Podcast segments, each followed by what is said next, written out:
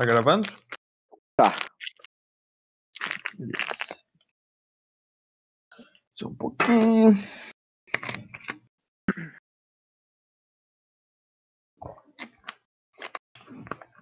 E aí, tudo bem? As coisas?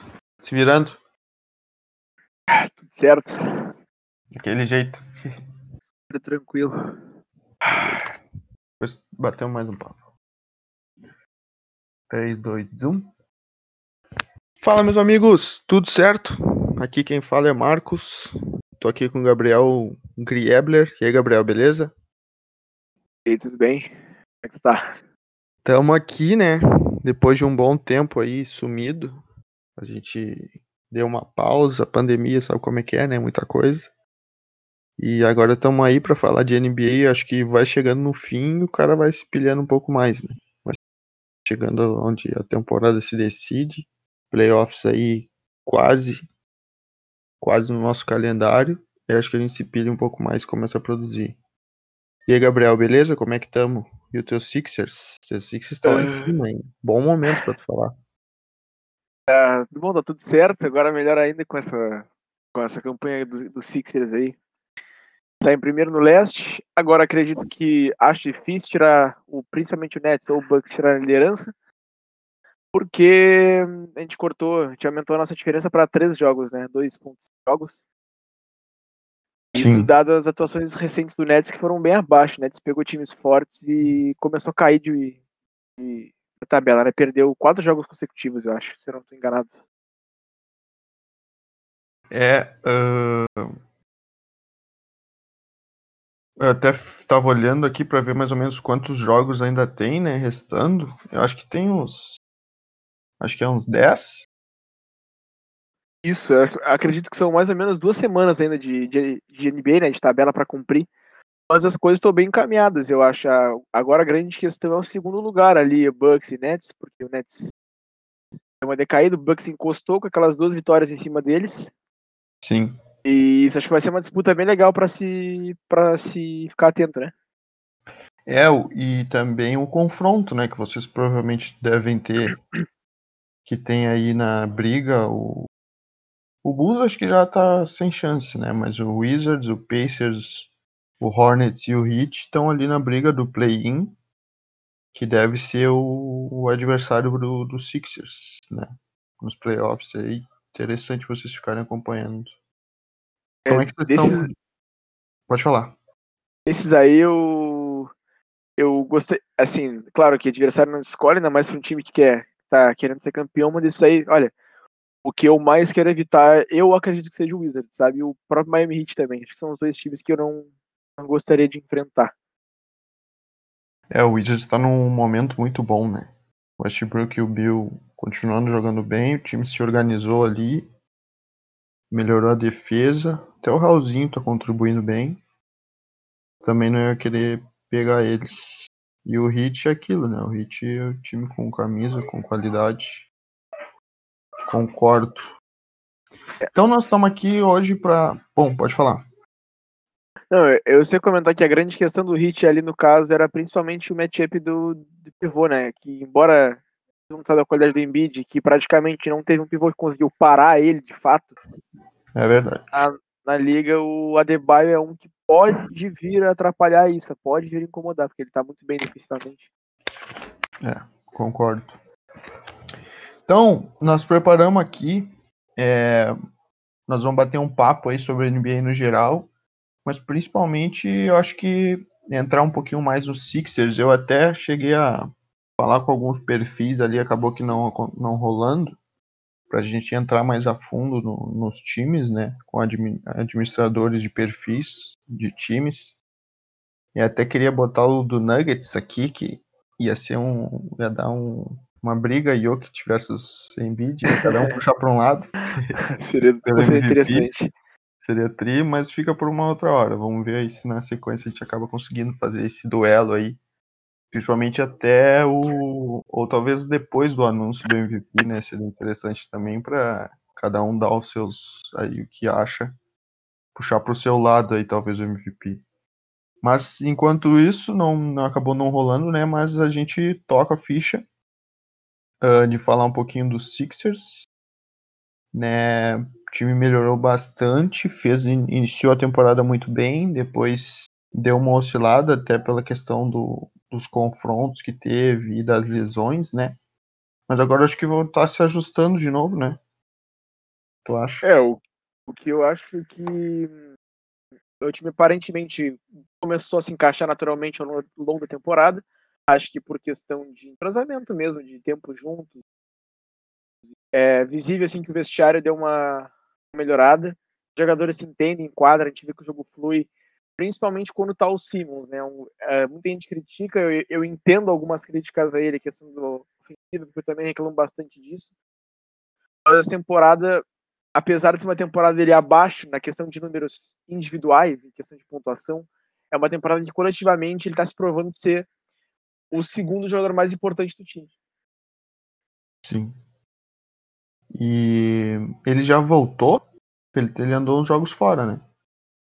Ele ficou seis ou cinco jogos fora. Eu lembro que a gente perdeu quatro ou cinco desses jogos. Sequência bem ruim pra gente. Jogou uma sequência complicada e ele fora piorou ainda mais a situação. Jogos que a gente jogou muito mal.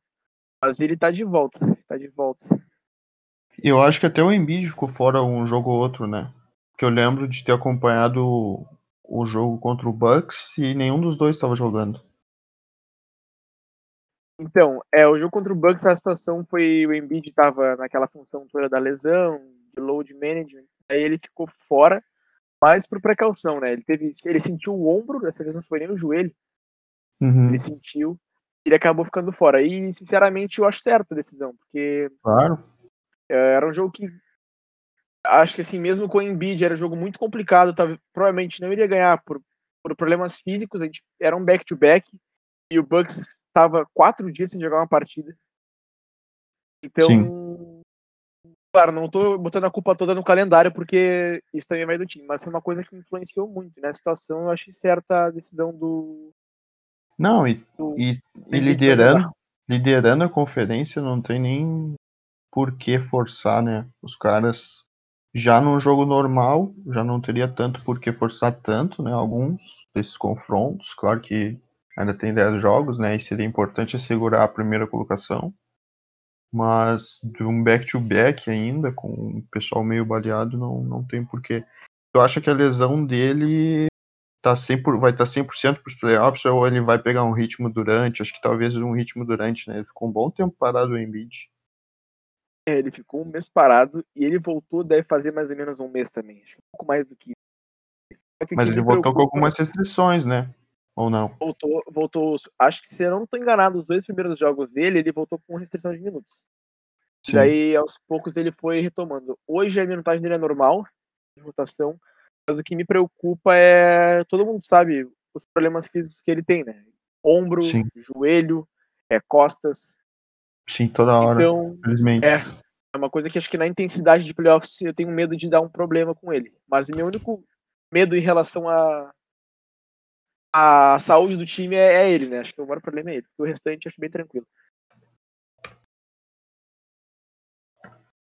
É, o. Me chamou, me chamou a atenção que ele estava muito bem até a lesão. Aquele ali acho que era. Acho que estava se falando muito forte dele como MVP e o Jokic acho que estava na briga, mas estava até bastante abaixo, assim, ou alguns degraus abaixo naquele momento que ele se machucou, ele estava fazendo realmente fazendo jogos inacreditáveis, né? Ninguém conseguindo parar ele, sendo muito dominante, cavando muita falta.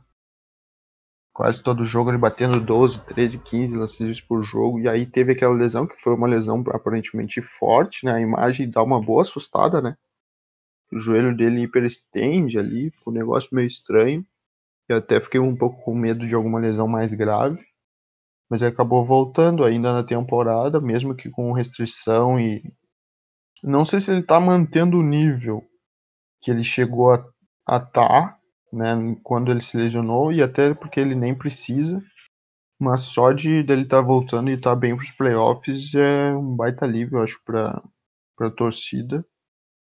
E tu falou ali do Adebayo, realmente é um matchup é, um pouco chato, né, para ele, mas acho que nem ele, viu? que nem o Adebayo consegue segurar o Embiid, pelo que a gente viu. E, cara, acho que assim, a grande função do, do Embiid sobre essa questão do MVP, eu não contesto, eu acho que o, o MVP do Jokic vai ser merecido, acho que ele tem que ser MVP. E, mas é uma coisa que, querendo ou não, teve influência do físico, né, da lesão, teve muita influência.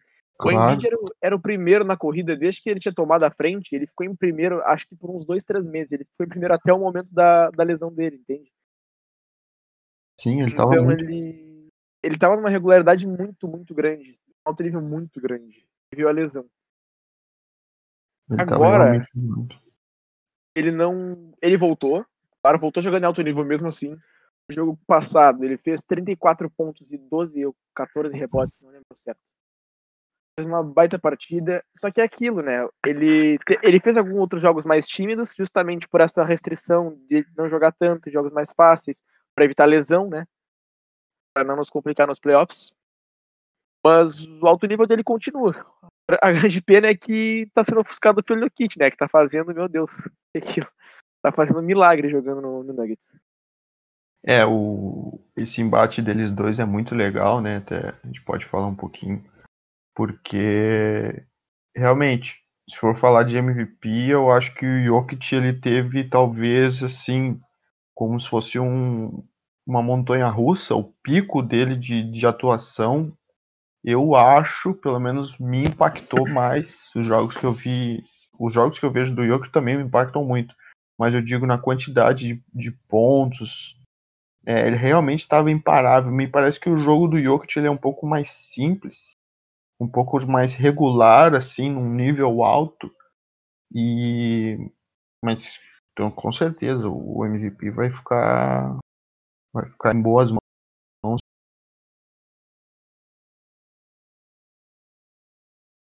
Se for para um ou para outro, eu acho que também vai acabar sendo pro Jokic, mas muito por essa coisa da, da lesão, né, que ele realmente não teve, né? Ele teve uma temporada regular completa, pelo menos até agora.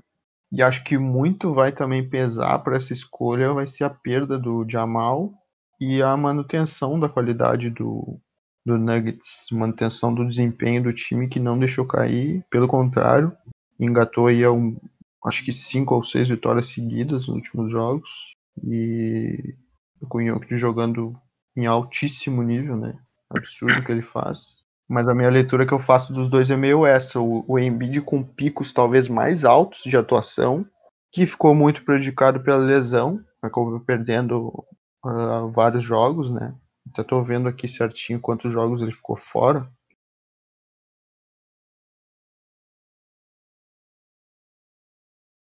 O Embiid. Eu Cara, acho que foram. 20. Acho que 20, jogos. né? Acho, acho que é, chegou a bater em 20, né? Eu acho que, eu vou te falar, eu acho que chegou bem. Não, acho que chegou a 30, não, mas chegou próximo. Porque ele teve alguns jogos fora também por questão de back-to-back. -back, Sim, de, de repouso e tal. É, e isso, isso é uma coisa que, querendo ou não, mesmo sendo muito complicado, não é culpa dele, mas é uma coisa que influencia na escolha do, do Claro. Né? Total. Eu acho que isso vai, vai pesar bastante. E assim, eu vou falar uma coisa óbvia que todo mundo vê, mas eu, particularmente, eu não, eu não consigo muito comparar os dois. Questão de jogador, eu não, eu não consigo. Estilo Justamente, e tal? É, é, eu acho que não tem, sabe, como tu é, pesar quem é melhor e quem é pior. É uma coisa que eu acho muito difícil, sabe? Muito difícil. É, são muito diferentes. O Embiid é aquela coisa muito física. É... Eu tava conversando esses dias. O pivô que eu melhor vi marcar o Embiid nessa temporada foi o Jared Allen, que foi no jogo contra o Nets. O Embiid fez uhum. 24 pontos, eu acho. Uma pontuação boa, entende? Sim. E foi o que melhor marcou ele. Aí, é. aí a gente fica pensando, cara. Pô, o cara é dominante fisicamente, tem um arremesso de três que melhorou nessa temporada, tem um mid-range que cai quase tudo, sabe? E o Kit é aquela coisa do pivô que passa, dá o passe de costas, e é uma coisa que a gente nunca viu, né? Então é revolucionário. Exato. É muito difícil escolher quem, quem é melhor. É, eu sou daquele grupo que prefere, assim, bater palma para os dois. Até porque sempre foi uma liga de pivôs, né? Uma liga de, de jogadores grandes ali no garrafão e a gente tem a mistura, né, do Shaq, por exemplo, de jogadores como Shaq, como como Olajuwon.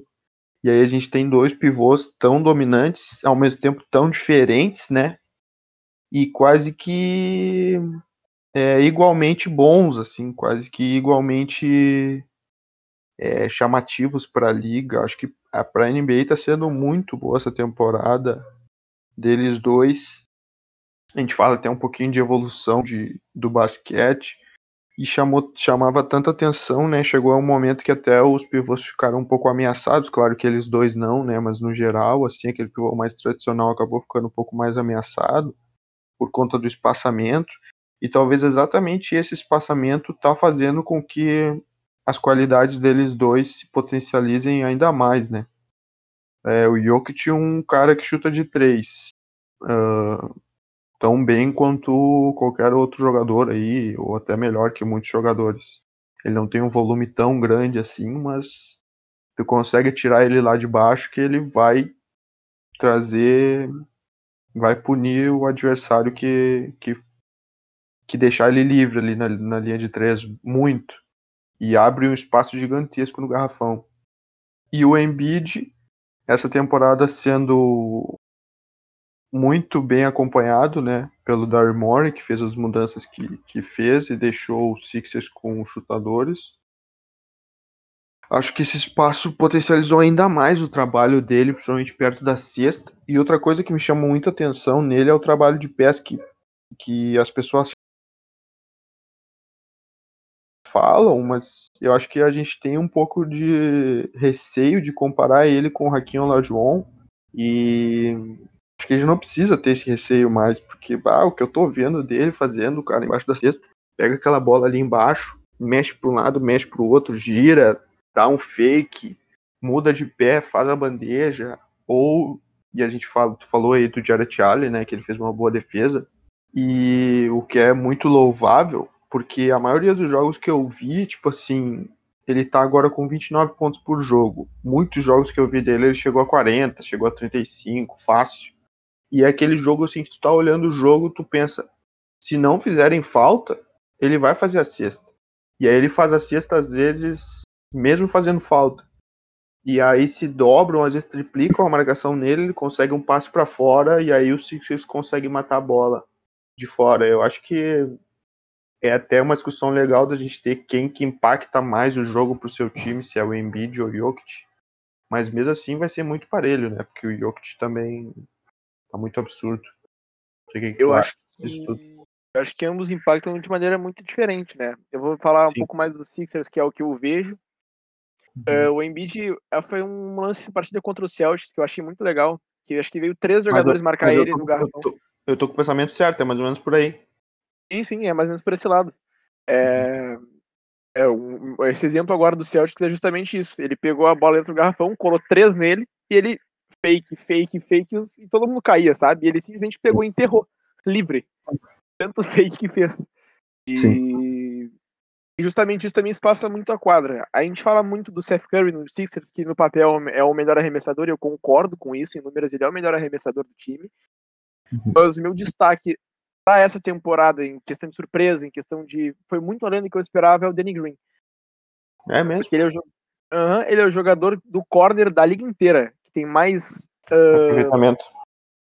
Se não, não sei se é aproveitamento, mas se o eu não volume. me engano, é número de, de bolas convertidas do corner. Uhum. Sim. E ele tá com. O aproveitamento dele é bom, do corner, é bem bom. E isso muito por causa do Embiid e do Simmons. A gente vê muito isso da, tanto com o Embiid quanto do Simmons, de quando bate para dentro a marcação dobrar. E, pô, é uma festa para eles, né? Porque arremessar livre para quem sabe é, é quase certo que vai entrar.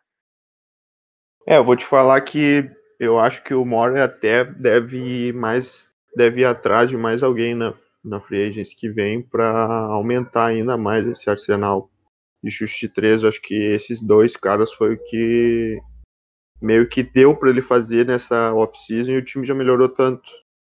E talvez ele ainda tenha a ideia de tentar colocar mais gente que consiga fazer isso. E o importante também é que a defesa não caiu, né? A defesa se manteve muito boa. É, não é à toa que é o líder da conferência. Acho que foi o time talvez mais regular da. Claro, o Nets sofreu com muitas lesões e tal. Mas é o que eu vejo, assim, é o time de mais potencial, assim, mais regular da, da Conferência Leste, né? Olha, tava pesquisando aqui as médias do Danny Green, que tava falando sobre ele de três pontos. Nessa uhum. temporada ele tá com 41% até o momento. Três ah. pontos. 41%. De três no geral? Aham, uhum, de três no geral.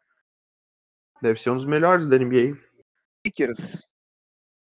É, ac acredito que seja. Eu acho, uhum. acho que ele tem uns 10 na frente dele por questão, tipo, Joe Harris, esses caras Sim, que arremessam, são demais. sabe? Um outro nível. É. Mas ele tá muito bem. Temporada passada ele fez 36% no Lakers.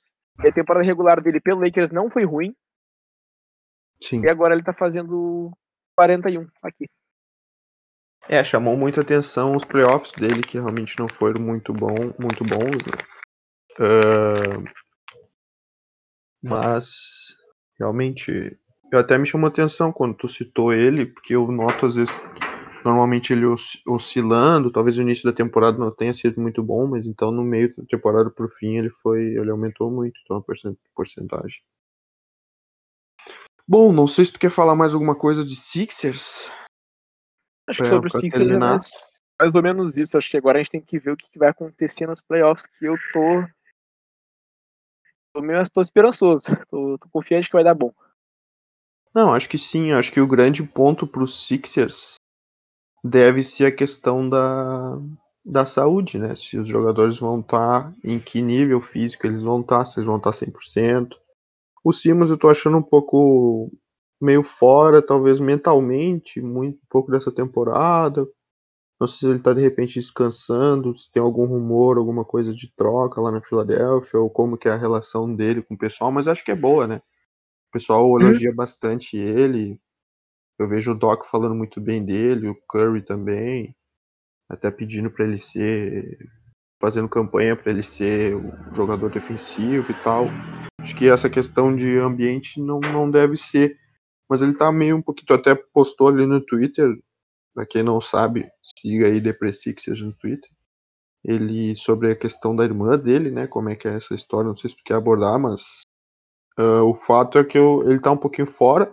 Vamos ver se de repente no playoff é, dá aquela melhorada, porque querendo ou não, é uma temporada bem, bem atípica pela questão da pandemia. Eu acho que a saúde mental tá afetando os jogadores sim, e eu acho que os jogadores, claro, que oscilam normalmente, né, durante qualquer temporada, mas tem alguns jogadores que se afetam talvez um pouco mais, outros um pouco menos. Não sei se é o caso do Simmons. O que, que tu acha? É, questão do Simmons, eu acho que isso da irmã dele fez, foi uma coisa que fez bastante efeito dele. Isso foi uma coisa que refletiu muito em quadra. Ele postou uns tweets, uns tweets não, perdão, ah, uma entrevista dele que ele deu pós-jogo, acho que foi dia 28 de março, por aí, fim de março. Ele falou uhum. que que estava passando por problemas pessoais, ele não queria compartilhar por ser algo muito íntimo da família, mas que ele estava com problemas e por isso talvez que ele não conseguisse estar entregando tudo que ele pode em quadra. E depois ele passou aquele tempo fora, supostamente por uma doença, né, uma gripe, que a gente não sabe o que foi que, que, ele, que, que ele teve. Mas eu acredito que seja por, por causa disso que. Alô? Oi, oi. Deu uma cortadinha. Uh, bom, é, tava falando. Não, mas eu pegou ali, pegou o geral, a ideia, ah. geral pegou. Pois é, é, eu vejo o que eu tô vendo assim, mas é tipo, não é nem que ele tá mal no sentido de executar mal as coisas que ele tenta, ou enfim, tá numa má fase. É realmente assim, ele tá meio que uh, jogando, e eu acho que tá certo, né? A gente fala muito sobre, sobre isso, e o jogador é um cara que tá ali, é uma profissão muito exposta, que todo mundo tá olhando, todo mundo julga, e a gente exige super essa questão do desempenho lá em cima, e o pessoal às vezes esquece que são seres humanos que estão ali e que a vida é assim, né? Às vezes o cara vai vai estar tá 100% focado naquilo que ele está fazendo, vai estar tá feliz, vai estar tá, vai tá 200% naquilo, E às vezes não, às vezes a cabeça dele vai estar em outro lugar, às vezes ele vai ter outras prioridades no momento, como por exemplo uma questão pessoal. E tá tudo certo, acho que é por aí mesmo. Ele, se ele tá fazendo isso, ele tá certo em fazer, e, e é isso aí. E talvez nos playoffs a gente possa ver um. Não cima.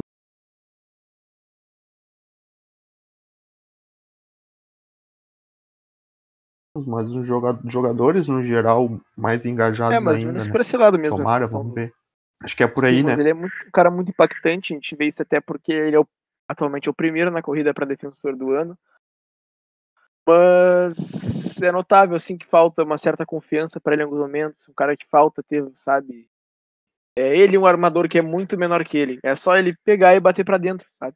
É uma coisa, são coisas assim Sim. que são tão lógicas, mas que não se aplicam na hora do jogo. A gente nota que isso é uma falta de confiança. Mas, mas será que ele não quer? Ou é realmente falta de confiança? Eu, eu acho que ele talvez não queira. Me dá essa impressão. Pode E ser também. bem. E tudo bem também, porque o Sixers tem outras armas, enfim, eu acho que ele gosta de ser aquele cara, ou no momento ele tá gostando de ser aquele cara que impacta o time muito na defesa e que gera assistências e que realmente não liga de não pontuar tanto. E tudo bem também, porque se o time tá jogando bem assim, né? Talvez E- seja aquilo também da gente querer que os, que os jogadores pontuem, só que às vezes o cara não tá tão afim, ele tá mais afim de passar a bola, tá afim de defender e tá tudo bem. Porque ele tem feito isso muito bem, né? Eu acho que isso tem muito do Doc também, porque no fim o, o a temporada passada com o Brett Brown, embora o Brett Brown fosse um treinador muito pior do que o Doc é hoje, é o Ben Simmons pontuava em maior volume, ele tinha os seus 20 pontos, 18 pontos, Sim, e 20 pontos hoje para ele é uma coisa que se tornou bem difícil de acontecer, uma coisa assim, uma a cada cinco jogos, sabe? Uma a cada seis, sete jogos.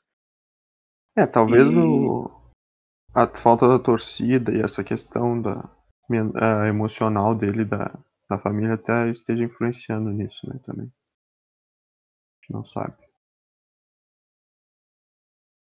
Alô? Bom, sobre o Sixers, eu acho que é mais ou menos isso. Pois é. Não, então vamos já emendar. Acho que a gente podia falar um pouquinho das brigas no play, do play-in e mais alguma outra coisa se sobrar tempo. A gente já tá. Não sei se Claro. tem- dá pra ver o tempo aí na gravação. Claro que não dá. Eu acho que a gente tá desde as duas e meia. Agora vai bater três, então vai fazer quase 30 minutos. Vamos dar uma passada então rapidinho. Acho que pode ser, né? No play-in. Então tá. No play-in, já pra gente manter no Celtics pra depois a gente mudar pra Costa Oeste e tocar ficha. Então, como a gente falou, tem ali na briga. Dá pra considerar também na briga o Raptors, né? Raptors 27 vitórias, Bulls 27, um em 12 e outro em 11. Aí tem os que estão classificados pro play-in nesse momento, que é o Wizards em décimo com 31 vitórias, o Pacers que acho que tá em queda livre, né? Pelo que a gente ficou sabendo ontem. Teve a briga lá do, do assistente técnico do Pacers com o pivô, foi um negócio meio feio. Tem... Bem que essas brigas acontecem, né? Mas as notícias é que o Pacers não vive os seus melhores momentos como franquia. Talvez não fora de quadra e dentro de quadra também não. Aí tem o Hornets com 32 vitórias e o Heat com 35. Esse aí já tá um pouquinho desgarrado tem tá brigando com o Celtics ali, com o Hawks para ver quem que, que acaba indo pro play-in. Mas acho também que o Heat com praticamente, olha, talvez aqui com o Wizards ele tenha mais dificuldade. Mas provavelmente com quem bater, eu acho que o Heat deve acabar nos playoffs. O Celtics eu tenho um pouquinho de medo, viu? Não sei É, o Celtics tá- o Celtics anda a, campanha não é muito boa. Foi boa no início, que eu lembro que eles estavam em terceiro ou quarto e tal. Depois teve muita lesão, como sempre, né? Quase todo ano o Celtics convive com lesões, porque o elenco realmente é muito curto. O elenco de talento, né? Não que eles tenham menos jogadores que os outros times, mas eles têm menos bons jogadores que os outros times. Então eles acabam usando muito esses jogadores e acaba dando muita lesão. Aí tem o Hit, que oscilou muito na temporada também. Tem o Butler jogando muito bem quando jogou, mas também não jogou tanto assim. E aí esses dias também andou dando umas, uns xingamentos lá no pessoal.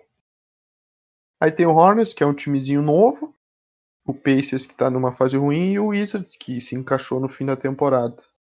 Tem esses Olha, quatro. O que, que tu tá achando aí dessa briga no geral? Olha, eu acho que pro Bulls e pro Raptors acho que já era, sabe? Acho que é muito difícil eles É? alcançarem. Eu acho que já era, acho muito difícil alcançarem. É, E pode ser. São, são três jogos e meio, acho que atrás do Uhum. Wizards. É muita coisa, eu acho. Eu acho que. Bom, eu acho, as atuações recentes do Westbrook, do time, eu acho que uma das vagas é do Wizards. E a outra eu acredito que vai ficar com o Heat. Sim. entre os sétimo, e oitavo, né? Mas isso também depende do que vai acontecer com o Celtics da tabela, vamos ver se eles vão cair, como é que eles vão.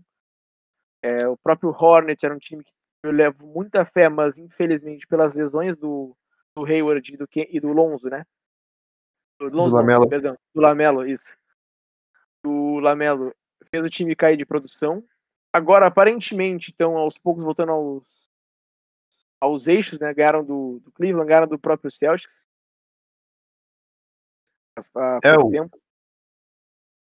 Mas vamos ver como é que vai ser. Como é que vai ser essa briga pelo, pelo play. O Lamela até já voltou.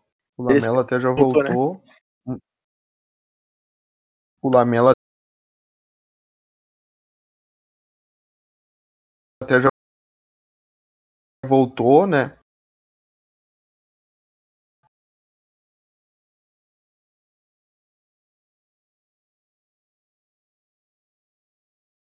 É, voltou a jogar também com restrição de minutos, ele tem um problema na mão. Hayward, eu tô procurando aqui alguma coisa, tem previsão de porque seria uma, uma, uma aquisição de peso, né, pro time. Legal, que, que temporada legal desse time, né? Saiu de um dos últimos da temporada passada. O Lamelo, claro, impactou, mas eu também tô achando o resto dos jogadores tendo uma evolução grande. Talvez o Hayward ter chegado também animou esse time. Eles realmente estão jogando muito bem. Eu vejo alguns jogos, PJ Washington jogando muito bem. Eles estão com o time, eles têm um time bem arrumadinho. O próprio Rozier, que andou meio fora também, machucado. O Hayward nesse time é um consegue de uma, de uma liderança mais forte, né? Que eles Uhum. juntaram alguns jogadores mais veteranos, como o Biombo, como o Hayward, é, e outros mais Uhum. novos. O Lamelo, tem o PJ Washington que tá jogando muito bem. É, o próprio Malik Monk também tá jogando bem. Lamelo, agora tá voltando ao, ao seu ritmo. Eles têm uma E linha, o. McDaniels, Isso, Jalen McDaniels, é. bastante Cara, bom. Eu gosto dele também, acho ele jogador. Magrelinho, é um time legal, um time que roda a bola, todo mundo pontua. São jogos bem divertidos do Hornets. Uma pena que ontem perderam pro Bulls, né? O David fez 9 pontos e 14 rebotes. O Ceviche aos pouquinhos encaixando, né, no Bulls. Tá se Uhum. sentindo um pouco mais à vontade. O Bulls parece que piorou com a troca, não sei o que aconteceu com o time do Bulls, caiu muito de rendimento. Lavine também foi outro que perdeu, perdeu caiu de rendimento, né? Não sei por La- que isso. O Lavigne acho que andou um pouco fora também, né? Machucado. Talvez Sim, isso tenha impactado. É. Pois é. Então, acho que é isso, né? Também acho que o Wizards é favorito. Que, que história do Westbrook, né? Ah, Claro que todo mundo sabia do potencial dele, mas aquele início do Wizards foi realmente tenebroso, difícil. E o time parece que encaixou. O Westbrook é o melhor jogador de fevereiro, né? Ele sempre joga muito bem no pré-All-Star Game ali, ou até pós-All-Star Game, ele entra muito bem nesse mês. Parece que quando realmente sentam as coisas, não sei se o off-season faz mal para ele, não sei o que acontece, mas normalmente ele melhora na parte mais final da temporada. E pega um ritmo. É, talvez, né? Com o Rockets ano passado foi bem assim, eu lembro, antes da lesão dele ele tava jogando muito. E eles arrumaram o garrafão, conseguiram o Alex Lane, um cara que ajuda ali como pivô ali embaixo. Eles estavam precisando de um cara protetor, um protetor de ar um pouquinho melhor. Era uma peneira o garrafão do, do Wizards. O Bradley Bill andou fora. Acho que eu tava com a mão em cima do microfone. O Bradley Bill andou fora alguns jogos, mesmo assim eles continuaram jogando bem. O Westbrook com números estratosféricos, não só de rebotes e assistência, mas de pontos em alguns jogos. E se tem algum time que está numa boa fase nesse fim de temporada é o Wizards, que legal. É claro que se o play-in fosse hoje, acho que eles passariam por cima é, de ou de Pacers ou de Hornets. Claro que teriam dificuldade, né? Passariam por cima na forma de falar. Mas pela experiência, acho que eu ficaria com com Wizards também. Seria legal, né? Um playoff com Heat, Wizards e aí os que estão acima. E aí seria Bucks, Wizards ou Heat. O confronto. É, vamos ver aí, vamos aguardar o que, que deve ser. Pra gente falar mais sobre playoffs, mas quando estiver mais perto. Já na. Acho que é isso, né? De, de leste, mais alguma leste é isso. leste é isso. E, então vamos para oeste. Uh, peraí, deixa eu achar aqui. Peraí que meu computador travou. Aí. Temos então menino Lakers. Não, não chega a estar no play-in play ainda, mas tem ali brigando. O Thunder já está lá embaixo, nem tem mais chances. Aí teria o Kings 29 vitórias, Pelicans 30, Spurs 31, aí o Memphis 33, o Golden State 34 e mais acima o, o Portland com 37 e o Lakers com 37. Dallas 38, o resto acho que é o top 4 ali dos principais da conferência. Então, mais adiantados, a gente também podia falar talvez em outro podcast sobre esses. Estão fazendo temporadas realmente muito boas. Vamos ver se eu consigo trazer o cara do Nuggets num, num próximo episódio. A gente fala aí do Nuggets, que também tem uma história legal. O próprio Jazz, o Suns também, com histórias muito legais nessa temporada. Mas então, Kings em 12, 29, Pelicans, Spurs, Memphis, Golden State, Portland e Lakers. O que a gente pode falar dessa briga no geral? É, o King sem o Fox, né? Tá machucado ainda, infelizmente o time perdeu talvez o principal jogador. O King já tem um banco bem difícil. Eu acho que agora já era também nessa. Acho que tá fora, né?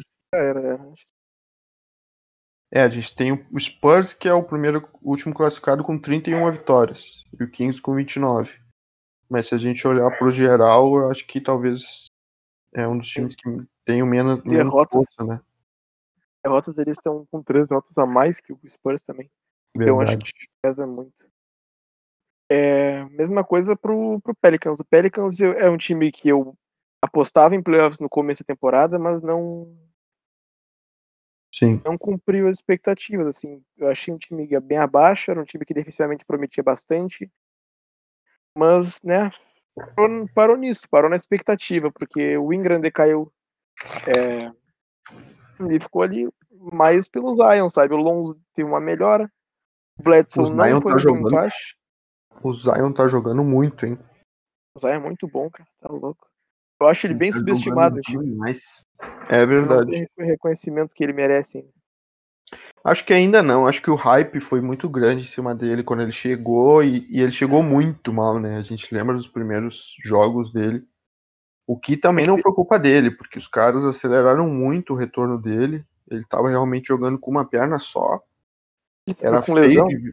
Sim, era feio de ver ele em quadra todo amarrado com aquele joelho, ele mancando. E ainda mais um jogador físico que, que é o tipo dele. A gente entende que eles acabaram forçando essa, esse retorno e tal. Mas agora sim a gente está vendo o Zion verdadeiro e os holofotes não estão muito nele, né? Chama um pouco a atenção, mesmo ele pontuando muito. Ele tá com médias muito boas, jogando muito. E vamos ver. Esse Pelicans, sabe o que, que tá faltando para esse Pelicans? É o Dermore. Tá faltando um cara que goste de chute de três, um, um cara que faça as trocas necessárias para ele ter mais espaço ali, ali dentro. Que a gente pensa, o Lonzo tá melhorando seu chutezinho de três, né? Pega aquela bola ali livre e tá matando boas bolinhas. O Bledsoe é, teve seus momentos no Santos como um jogador ofensivo bom, um jogador de filtração, mas nunca foi o carro-chefe dele. Ele sempre teve ressalvas nesse, nesse ponto. Conseguia ali alguns pontos, mas talvez com um aproveitamento não tão bom, enfim. Sempre foi um jogador de ajudar mais do lado defensivo da quadra. E ele, lembrando que eles trocaram o J.J. Redick e o Nico Lumelli. Tá me ouvindo? Tô, Tá. Que se eram bons chutadores, acho que não realmente não vingaram o que podiam né, no time, mas acabaram se desfazendo desses caras. E o Ingram é um cara que joga bastante ali na meia distância. Aí tu tem o Zion, que é um cara que infiltra muito. E tem o Steven Adams, que é um cara que só joga embaixo. Então eu acho que o time ficou um pouquinho complicado o ataque deles. E realmente a defesa é boa. Mas o ataque não é, e aí aquilo te dá aquele pavor, sabe? De tu faz uma boa defesa, vai atacar, não consegue sexta. Ou se consegue, tem que, tem que suar muito para conseguir os pontos. E aí já volta um pouquinho mais cansado para defesa. Tem todos esses pontos aí que eu acho que o time tem que ajustar para a temporada que vem. A se consegue é- alguma coisa. É bem distribuída, né? Uma coisa que fica muito na mão de um. Tudo bem, um jogador só, mas o do time não, não colabora com aqueles seus 15 pontos, não tem essa colaboração. É verdade. Bem chamando a atenção, não tinha me dado conta, verdade. Eles ficam muito em cima do Zion e do Ingram, né? Acho, provavelmente. E o Ingram não, não tá jogando bem, não. O Ingram decaiu. Sim. É, o Ingram foi um jogador que caiu de rendimento, acho que até por causa do Zion, não do Zion. Porque a questão de, do Ingram é a pontuação, né? O, é o scorer, é isso. E Sim. eu acho que pro, pro Zion, ele precisa, o Zion si precisava de um jogador mais, mais capacidade tipo, de passar a bola, de Precisa dividir mais a bola com ele, né? isso. Isso no fim não. É uma coisa que não rolou nesse tipo de Perfect, não é porque, porque acaba ficando muito na mão do Lonzo fazer essa função e do Bledson, só que ambos juntos não dão certo, sabe? Sim. Então tu tenta arrumar um lado e complica o outro. É um, o encaixe desse time Pelicans é muito mal feito, muito mal feito. É, eles precisam urgentemente de um de trocas. E eu não sei se são os mesmos general manager, até se o tu me dá essa, essa ajuda. Da época do Anthony Davis, porque assim, né, já não sei se é o segundo ciclo, mas talvez seja o segundo ciclo que eles têm um jogador de impacto na mão. O Anthony Davis até é um pouco mais de impacto defensivo, mas o Zion com um grande impacto ofensivo que tu precisa potencializar e não tá rolando. Já é o segundo, querendo ou não, já é o segundo ano que o Zion tá aí. Claro que é cedo para falar, mas a gente tá vendo os pontos que o time precisa evoluir. Claro, fazer bas basquete em New Orleans não deve ser fácil, né? Eu acho que os GMs mais habilidosos da liga são os que trabalham em times de mercado menor, até por isso. Mas vamos ver, o sinalzinho de alerta começa a ligar, assim, lá no fundo, fundo, assim, do túnel, tem uma luzinha amarela começando a, a ficar alerta para esse time, porque eles precisam potencializar o Zion, né? Ser competitivos. Ó, um jogo que a, que a equipe inteira contribuiu. Peguei um exemplo de um jogo dia 1 de maio, contra o Timberwolves. Uhum. É o pior time da liga, né, em números, eu acredito. Sim, Zion 30, 37 pontos e ele ejetou o Carl Anthony Towns nessa partida. Faltas. Brandon Ingram 14 pontos. Com 40 minutos de quadra, o Brandon Ingram fazer 14 pontos para um jogador que ele foi na temporada passada é muito pouco. quantos arremessos tem aí? Ah, pior que eu não, não tô conseguindo ver. Tem as stats simplificadas aqui. Tá, mas enfim, é pouco. Oi? É, Inf- é pouco. é, é pouco pra função Pra ele, pra função dele, dele, é pouco, é. estilo dele, é. E agora que vem o mais interessante, Lonzo com 33 pontos. Bah, com- e com 11 rebotes e 8 assistências. Então, eu acho que jogaço. seria muito interessante. Esse jogo não foi há pouco tempo? Acho que eu fiquei sabendo.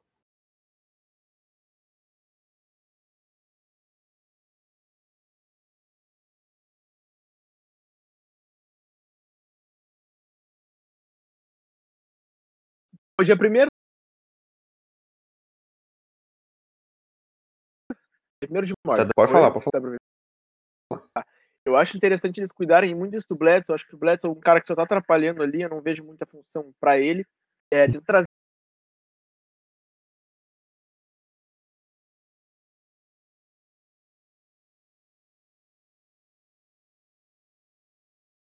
um uhum. Shooting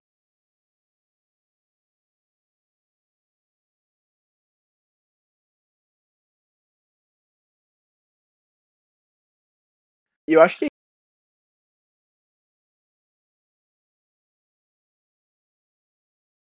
isso, mas eu tocar a bola na mão do Eles saiu muita notícia deles trocarem ele agora na 3 deadline para tentar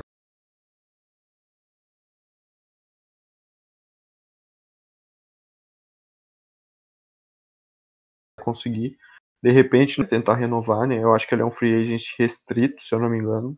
Vou dar uma procurada aqui.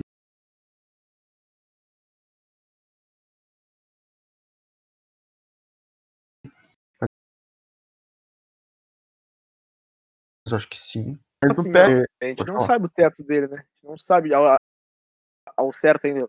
É do Lonzo, que é um cara que tem os problemas de confiança.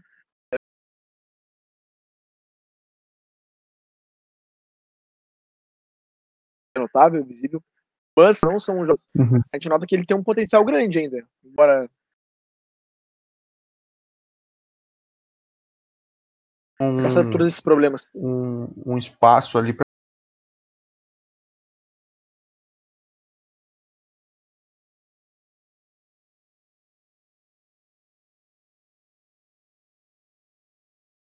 trabalhar no roll.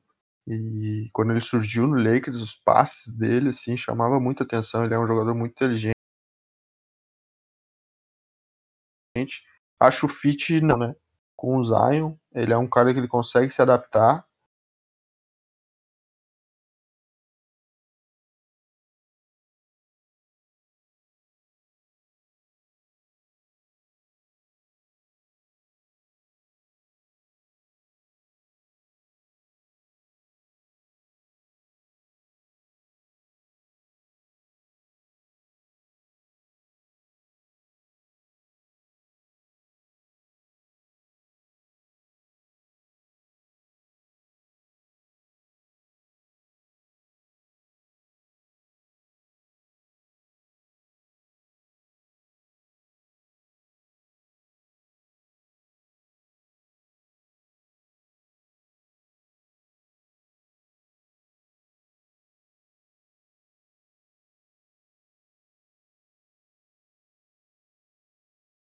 Principalmente nas pontes aéreas, é eliminado.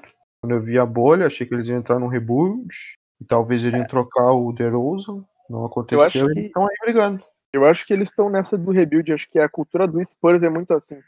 Porque o Spurs passou o quê? 22 anos, acho que foi consecutivos nos playoffs. historicamente falando, não é um time que faz. Que, não é um time de tanque, né? É um time que sempre trabalhou com, com o que tinha e sempre deu o máximo com o que tinha. Sim. Que não é um time forte, um time muito bom no papel, mas é um time que tá conseguindo, querendo superar, querendo, tentando, sabe? É um time que os jovens dando o máximo, eles não têm, acho que, esse propósito do tanque.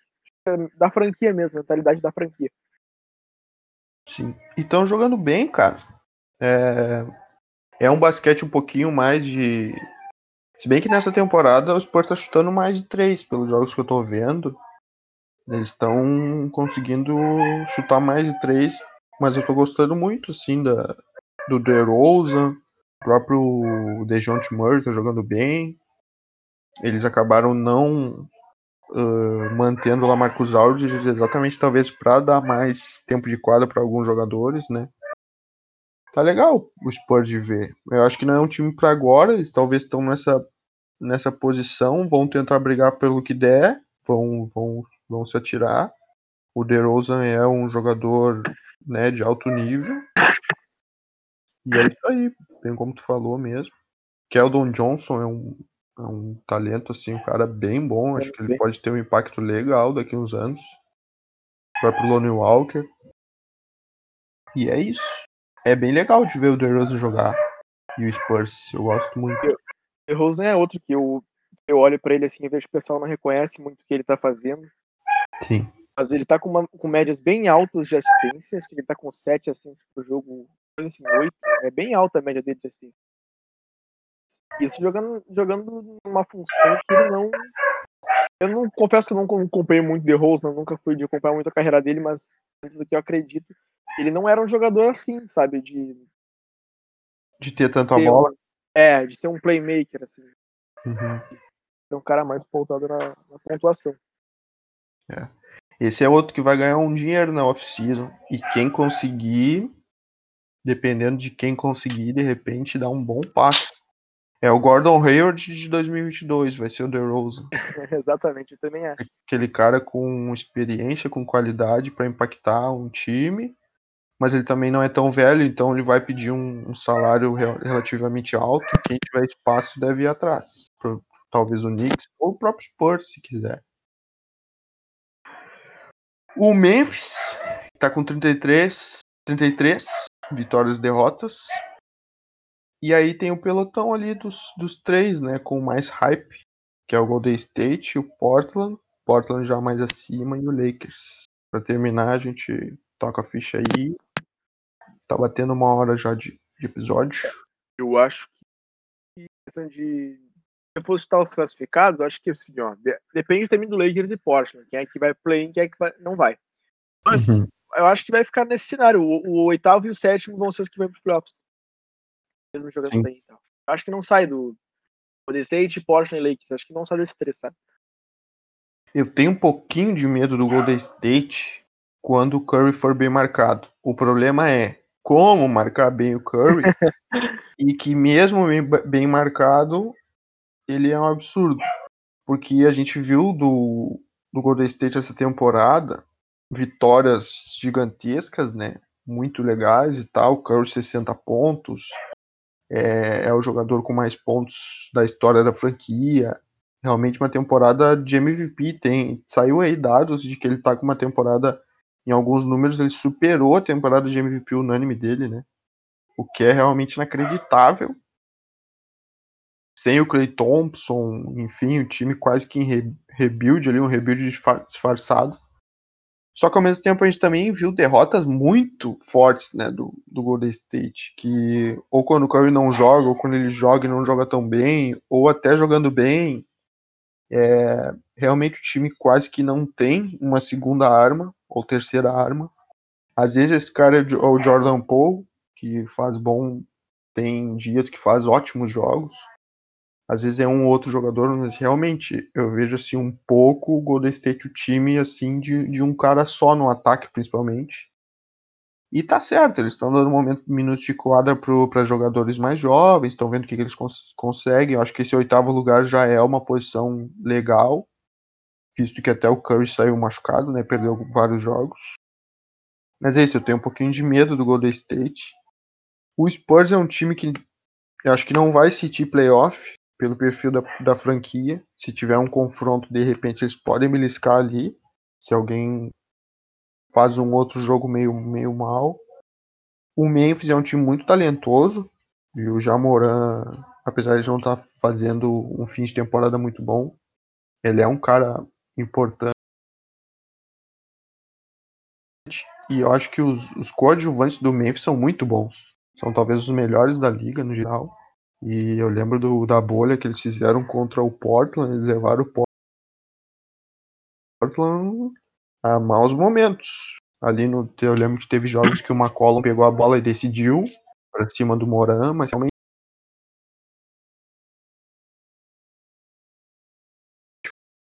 Foi difícil. E o Blazers é aquilo, muito talento, talvez não muita defesa, mas já tá um pouquinho melhor. O Covington foi um cara que ajudou né, quando chegou. E o próprio aquele ala, como é que é o nome dele?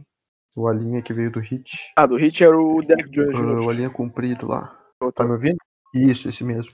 Ajudou também, tá matando umas bolinhas. O próprio Carmelo, quando vem no banco, de vez em quando joga mal, de vez em quando joga bem.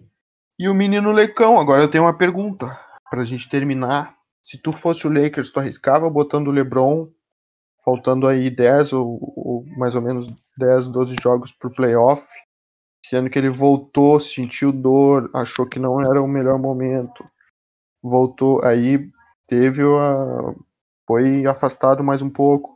Agora parece que saiu a notícia de que ele joga, não sei se hoje ou o próximo jogo do Lakers parece que ele vai jogar. E aí isso é um risco, né? Vai que esse homem se machuca. Ele mesmo deu entrevista dizendo que não tava, não se sente 100%, talvez não se sinta mais 100% na carreira, ele falou isso. Uma entrevista bem forte. É, pra falar a verdade, eu, eu não arriscaria ele, porque eu, eu acho o seguinte, eu acho que gravar uma lesão do LeBron, acho que é um problema que pode continuar para a próxima temporada, e isso não é legal pro, pro Lakers, né? Vai perder um plano um plano de time Até, por- vencedor. até porque as férias são curtas, né? Novamente. Exatamente. E, e assim, ó, eu acho que se o LeBron voltar para playoffs, eu acho que se deixar esses 10 jogos fora ele voltar nos playoffs, o Lakers com o time completo ganha de qualquer desses times que está disputando play-in. É o melhor time de todos, entende? Sim. Então, é só, jogar, é só jogar o que sabe, só jogar o que eles jogaram quando o time estava completo, que eles passam tranquilamente do play-in. Minha visão é essa, pelo menos. É. Então eu não colocaria. Eu não colocaria por precaução mesmo. É, eu concordo. E se, se é pra forçar ele, que force no play-in, né? Acho que faz mais sentido. Exato. É bem isso. Por- Porque, primeiro, que tem mais tempo pra ele recuperar da lesão, é menos, menos oportunidade que tu vai estar forçando ele, pra ele ter uma eventual segunda lesão, enfim, ou agravar. E, é aquilo, é o momento que realmente vai valer, porque vai ter esse play-in, então já é uma carta na manga que eles têm, eles podem ficar, claro que é ruim, né, pro torcedor, mas eles podem ficar no play-in. E aí, no- se for no play-in, aí tem que botar mesmo, porque se perder o play-in não tem playoff, né? É simples, e aí acho que faz mais sentido realmente pro Lakers. E também Pra- pode, pode os reservas irem bem, né? Nesse fim, dar uma melhorada. Teve jogos. Até o Schroeder tá fora, um cara que tá fazendo uma Tá. falta. E eu acho que. Tá vendo? Tô, tô. E eu acho que o próprio. Essa, do- essa parte que o T-Roder ficou fora, eu acho que o elenco de apoio, embora tenha melhorado, acho que não é forte o suficiente para conduzir esse time sem o, o LeBron. E o Anthony Davis tá com esses problemas físicos. A gente vê que ele não tá confiante para jogar ainda, ele tá devagar, tá num ritmo menor. O time Claro. tá caindo de rendimento. Era uma temporada que prometia tanto pro Lakers ser o primeiro da conferência, ser líder de novo, ser um campeão novamente, dessa vez com o time mais forte que no caso o Nets, mas tentando tirar uma sobra no Oeste e a gente vê que no Oeste tá acontecendo, o time tá passando por muita dificuldade. Começou muito bem, depois começou as lesões, começou a cair, né? Então acho que é isso, né, turma? Falamos É isso. meio geral de todo mundo ali que tem mais mais notícias nesse momento, né? Pessoal do play-in e também mais aprofundado ali um pouquinho do Sixers, claro que sempre tem assunto. E quando tiver, a gente deve voltar. Vamos ver se a gente consegue gravar mais um episódio aí nessa semana com mais algum outro perfil. Até se tu não puder, Gabriel, tranquilo. Claro.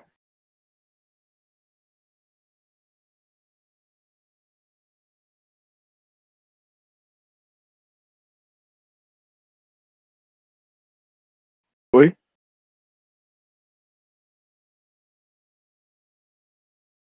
Opa, tá aí?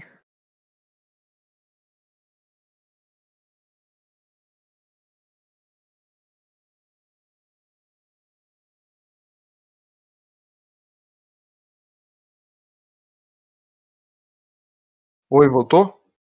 Voltou, voltou. Não, eu não sei se tu me ouviu. Eu disse ali se tu quiser, tem alguma coisa pra falar no fim. Agradecer o Não, pessoal. cheguei a te ouvir.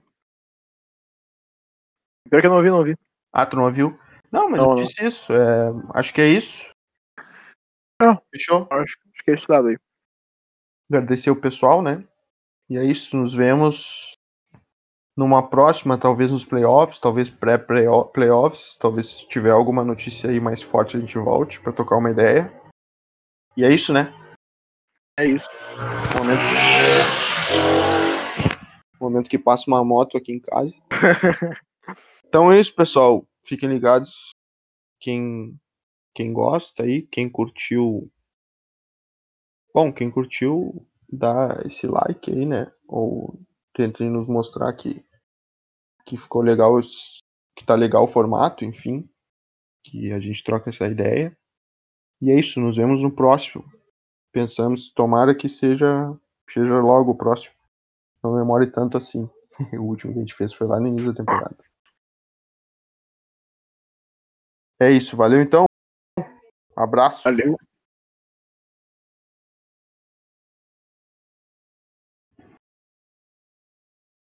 Pode fechar?